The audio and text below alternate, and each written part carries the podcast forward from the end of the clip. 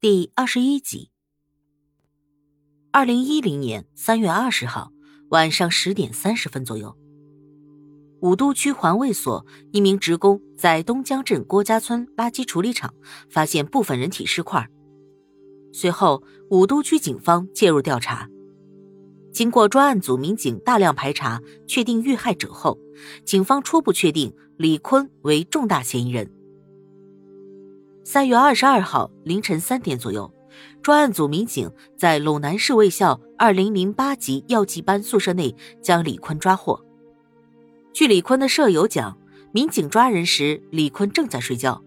当专案组民警从床上摇醒李坤的时候，李坤并没有慌张，而是很坦然地穿好衣服和鞋子，还特意加了一件外套，之后才跟随民警离开了宿舍。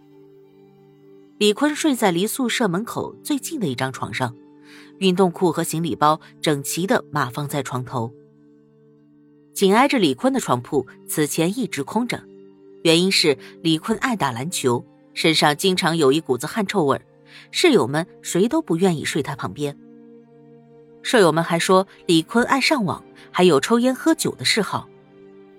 李坤平时花钱大手大脚，平日里。抽的烟都是十几块钱一盒的黑兰州，他的一位朋友调侃着说：“虽然他抽的是黑兰州，但是口袋里也许只剩下三块钱。”曾经和李坤走得非常近的同班同学付永清说：“他只让别人对他好，但绝不记别人的好，说翻脸就翻脸。”他和李坤在一起玩的时候，李坤总是很霸道，吃饭经常不掏钱，有时候李坤回家没车费就向他借。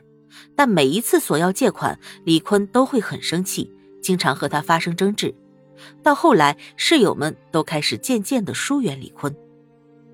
向同学和室友借钱是李坤经常干的事儿。截至案发，李坤还欠同宿舍的张涛四百元，付永清三百元，还有部分同学二十元、十元不等。他们都曾经向李坤索要过这些借款，但李坤总是以各种借口拒绝偿还。据李坤的舍友讲，李坤到处欠钱，借同学的钱大部分都是还了别人的旧债。正是这些欠款，最终使他踏上了一条不归路。李坤杀人碎尸案随着当地媒体的报道，很快就传遍武都城。令所有人吃惊的是，李坤挥刀杀死自己的同窗，仅仅是为了六百元赌债。追溯这六百元赌债，还得从二零零九年九月份说起。当时，李坤在宿舍里与同学参与赌博时，欠下了同寝室的学生冯某六百块钱。截至案发前，冯某连续催促李坤快点还钱，但是李坤一直无力偿还。二零一零年三月七号，开学刚刚一周，当天晚上七点左右，李坤以商议如何偿还冯某六百元赌债为由，打电话将冯某约到其家中。协商中，两个人产生了很大的分歧。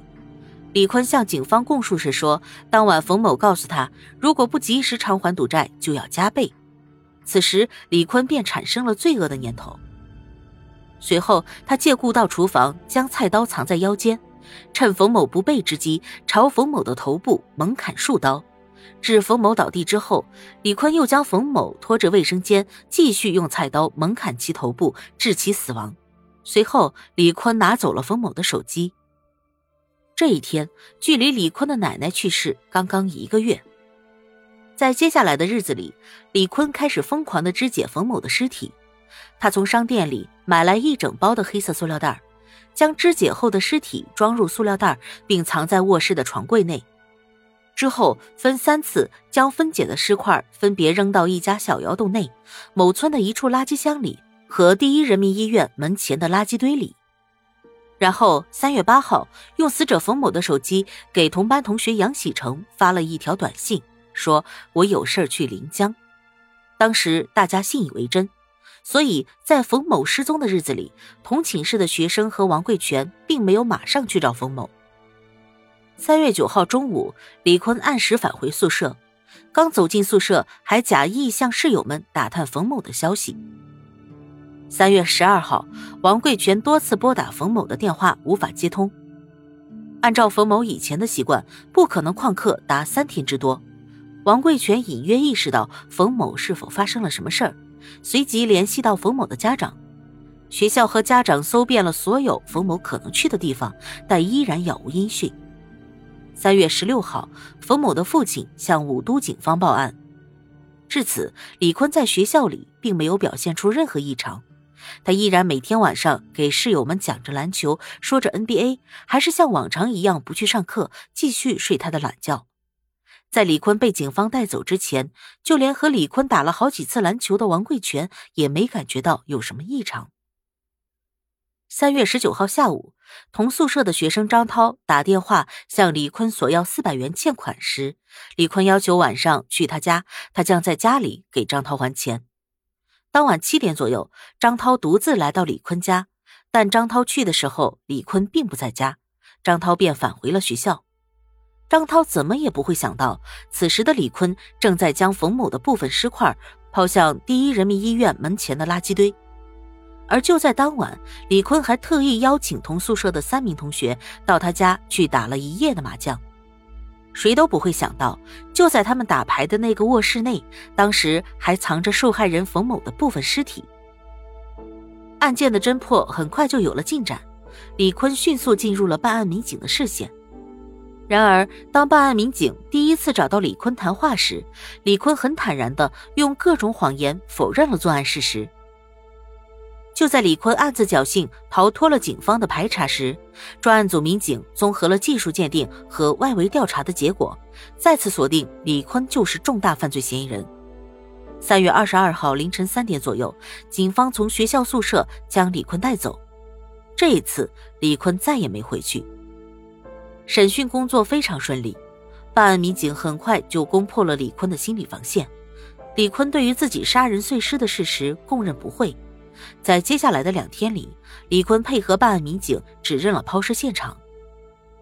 三月二十八号下午，当地公安部门正式通报“三二零”杀人碎尸案成功告破。这起案件的背后，李坤究竟是一个什么样的人呢？李坤的舍友讲，每天晚上熄灯之后，大家都要听李坤滔滔不绝地讲篮球、讲 NBA，直到所有人都睡着了，他才会睡。到第二天清晨，时常是寝室的所有人都去上课了，李坤却依然蜷缩在被窝里继续他的美梦。在李坤的老师王贵全眼中，李坤是个让人很头疼的学生。二零零九年六月二十二号，李坤曾因多次旷课被学校给予留校察看处分。处分期间，李坤又不服从班级管理，多次旷课，也不参加集体活动。学校再次根据规定给予李坤开除学籍处分。李坤被开除学籍之后，家长一再向学校求情，最终他被安排成为一名非在册的旁听生。王贵全说，自从旁听之后，李坤再也没有打过架。在王贵全眼中，李坤也并不是一无是处。李坤爱篮球，王贵全也爱篮球。案发后十几天，两个人还在学校里一起打过好几场球。说到篮球，王贵全突然难掩对李坤的惋惜之情。他说：“李坤打篮球时的表现非常积极。”李坤的父亲是一名长途客车司机，自从案发那天和警察一起出现过一次之后，邻居们就再也没有见他回过家。从三月三十号晚到三十一号晚，他的手机一直处于关机状态。与奔波在外的父亲相比，李坤的母亲在邻居眼中更加陌生。一位邻居说：“大家几乎都没见过他几次面，也不知道他在忙什么，只是听说他很爱打麻将，时常遭到李坤父亲的打骂。”三口之家里，邻居们对李坤最为熟悉，印象也不是很差，都说他看上去有点内向，但还是很有礼貌。只是平时似乎很少见到李坤笑。好像心里闷着什么事儿一样。第一次听到李坤行凶的事情，李坤的二姑当场就晕倒了。他无论如何都无法相信李坤会杀人。原来李坤刚满一岁的时候，他父亲就和母亲离了婚。李坤在奶奶的呵护下度过童年，直到二零零三年，李坤十一岁的时候，李家因为拆迁旧房分到新楼房，李坤的母亲才又突然回来。只不过他很少回家，与李坤父亲的关系也一直处理的不好。今年二月七号，长期患病的奶奶突然去世。出殡当天，李坤在坟前哭了很久。十八年来，李坤的姑姑们从没见孩子那样哭过。二月十三号，奶奶头七，李坤跟爸爸以及两位姑姑给奶奶上坟。下午回到家之后，悲伤过度的李坤突然打开窗户，大喊着说要跳楼去找奶奶。这一举动让李坤的爸爸和姑姑们都非常吃惊。李坤的大姑说，当时他紧紧抱住李坤，手都拽破了，才将李坤拉了回来。之后，李坤发脾气，一头撞向家里的衣柜，衣柜被撞破了一个大窟窿。担心李坤会出事，李坤的二姑父还专门陪着他住了半个月。两位姑姑对他的生活非常关心，经常到李家给他洗衣做饭。而李坤呢，平时也很听两位姑姑的话。在整个家庭中，李坤和奶奶的关系是最好的。奶奶患病的时候，李坤忙前忙后，又是买饭又是倒水，很是懂事。奶奶在世的时候很疼爱李坤，经常会给李坤一些零花钱。李坤拿了钱便会去上网。但每次奶奶让他什么时候回来，他一定能够按时回来。李坤的两位姑姑都是下岗职工，家里条件都不太好。大姑直到现在还在租房子住，所以平时不怎么给李坤多余的零花钱。同时，因为担心李坤在学校迷恋上网耽误学习，所以平时对孩子在经济方面管得比较严。大姑说，她并不知道孩子欠了别人的钱。如果知道，一定会将钱亲自还给同学。